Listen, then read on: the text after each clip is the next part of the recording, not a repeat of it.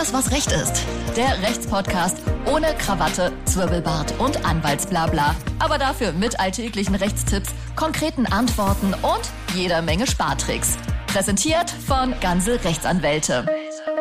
Das Update. Herzlich willkommen zu Alles, was Recht ist, eurem Lieblingsrechtspodcast. Heute wieder mit einer Update-Folge, in der ihr die interessantesten Themen der letzten zwei Wochen auf die Ohren bekommt.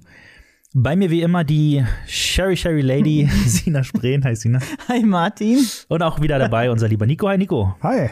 Heute ist für alle was dabei, die ihren KollegInnen auf der Arbeit gerne Streiche spielen.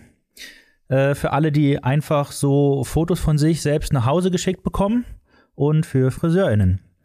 Los geht's, Nico.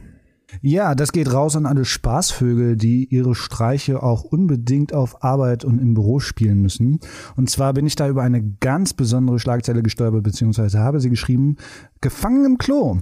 Es gab am 11. Februar 2021 ein Urteil am Arbeitsgericht Siegburg und das sorgte sicherlich für einiges Schmunzeln. Und zwar ging es hier um eine Kündigungsschutzklage, insoweit erstmal nichts Besonderes, aber die Umstände der Entlassung des Mitarbeiters waren dann doch etwas speziell. Und zwar, was war passiert? Ein Lagerist musste wegen einem Streich an einen Kollegen und den dabei entstandenen Sachschaden seinen Platz räumen, denn er hat seinen befreundeten Mitarbeiter in der Toilette eingeschlossen. Und wie hat er das gemacht?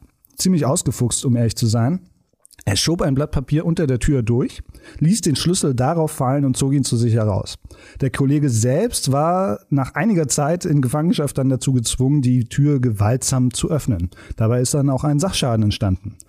Damit war die Sache aber erstmal zunächst erledigt und beide Kollegen begruben das Kriegsbeil. Man muss dazu sagen, sie sind miteinander befreundet und sie schwiegen auch zu dem Vorfall. Und erst als die Vorgesetzten einige Monate später den Schaden an der Tür aufgefallen ist, führte dann eine Vielzahl von Einzelgesprächen mit der Belegschaft letztendlich zum Täter.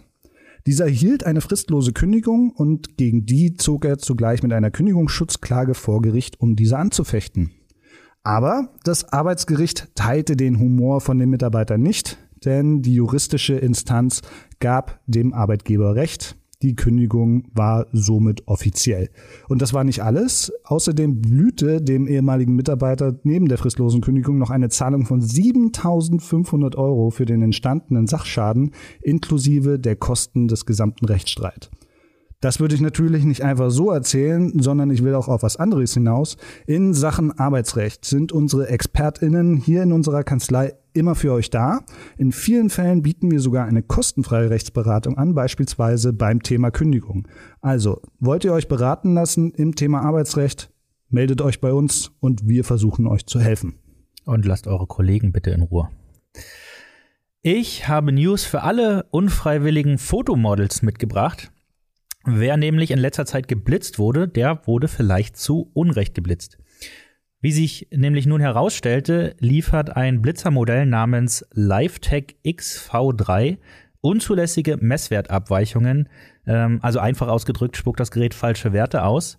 Tests der physikalisch-technischen Bundesanstalt zeigten, dass die Geräte von diesem LiveTech XV3 Messungen vornahmen, die teilweise erheblich von den tatsächlichen Geschwindigkeit abwichen.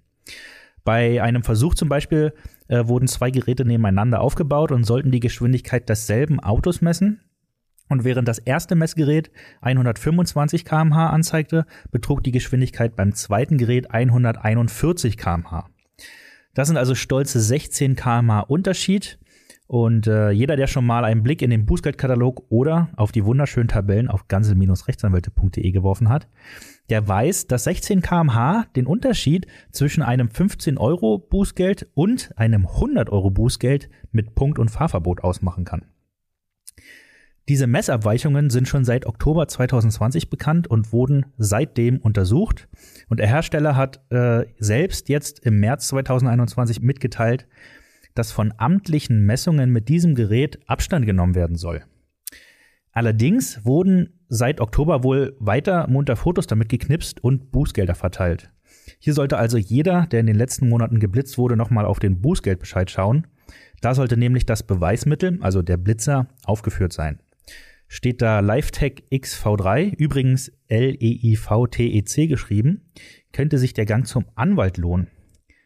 Am besten wäre es, wenn der Bußgeldbescheid nicht älter als 14 Tage ist. So lange hat man nämlich eigentlich nur Zeit, um Einspruch gegen äh, den Bußgeldbescheid einzulegen. Ist es bei euch länger her, dann könnte aber gegebenenfalls eine Wiederaufnahme des Verfahrens in Frage kommen. Da solltet ihr euch aber von einem Verkehrsrechtsexperten beraten lassen. Gerade bei hohen Bußgeldern oder Punkten kann sich das auf jeden Fall lohnen. Jetzt ist aber äh, dieser Live-Tag nicht der einzige Blitzer, der fehleranfällig ist, denn auch andere Modelle, wie zum Beispiel Polyscan Speed, ESO ES 3.0 oder äh, andere unhandliche Namen, äh, liefern ebenfalls Ergebnisse, die einer anwaltlichen Überprüfung häufig nicht standhalten.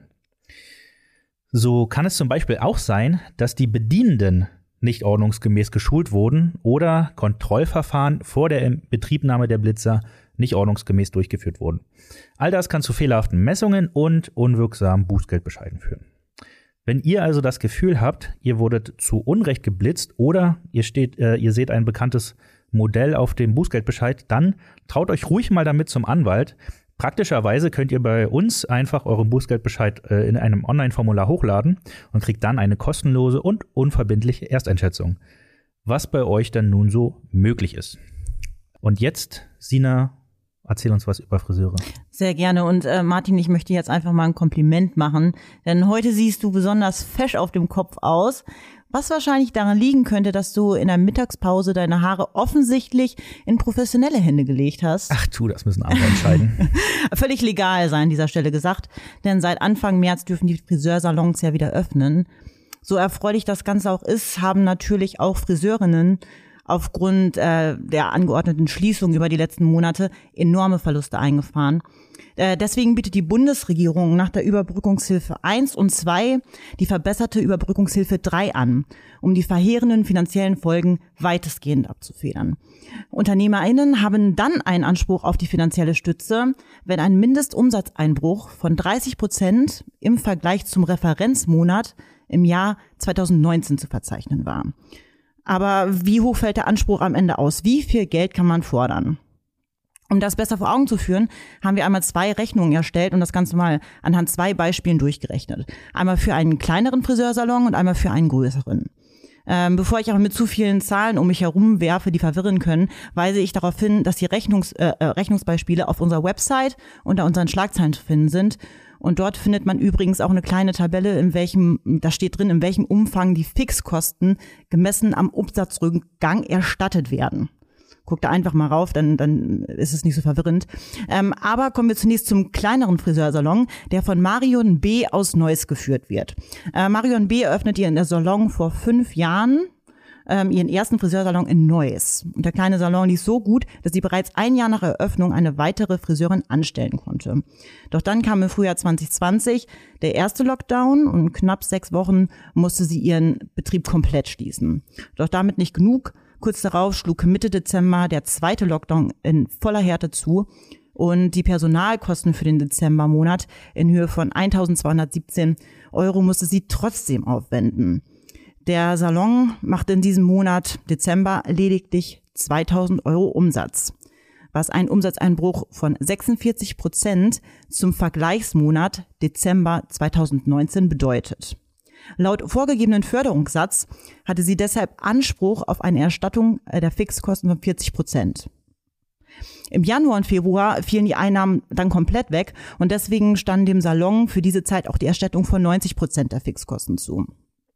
Nach Abzug der ganzen Kosten für die Antragstellung auf Überbrückungshilfe hatte Marion B. am Ende Anspruch auf eine Geldzahlung in Höhe von insgesamt 2572 Euro. Dadurch konnte sie einen großen Teil der anfallenden Fixkosten begleichen, unter anderem auch ihre Miete, eine Kostenstelle, die besonders ins Gewicht gefallen ist und ihr auch Sorgen gemacht hat. Und wie viel Geld dann ein größerer Friseursalon fordern kann, äh, ich lasse ein paar Zahlen einfach mal weg.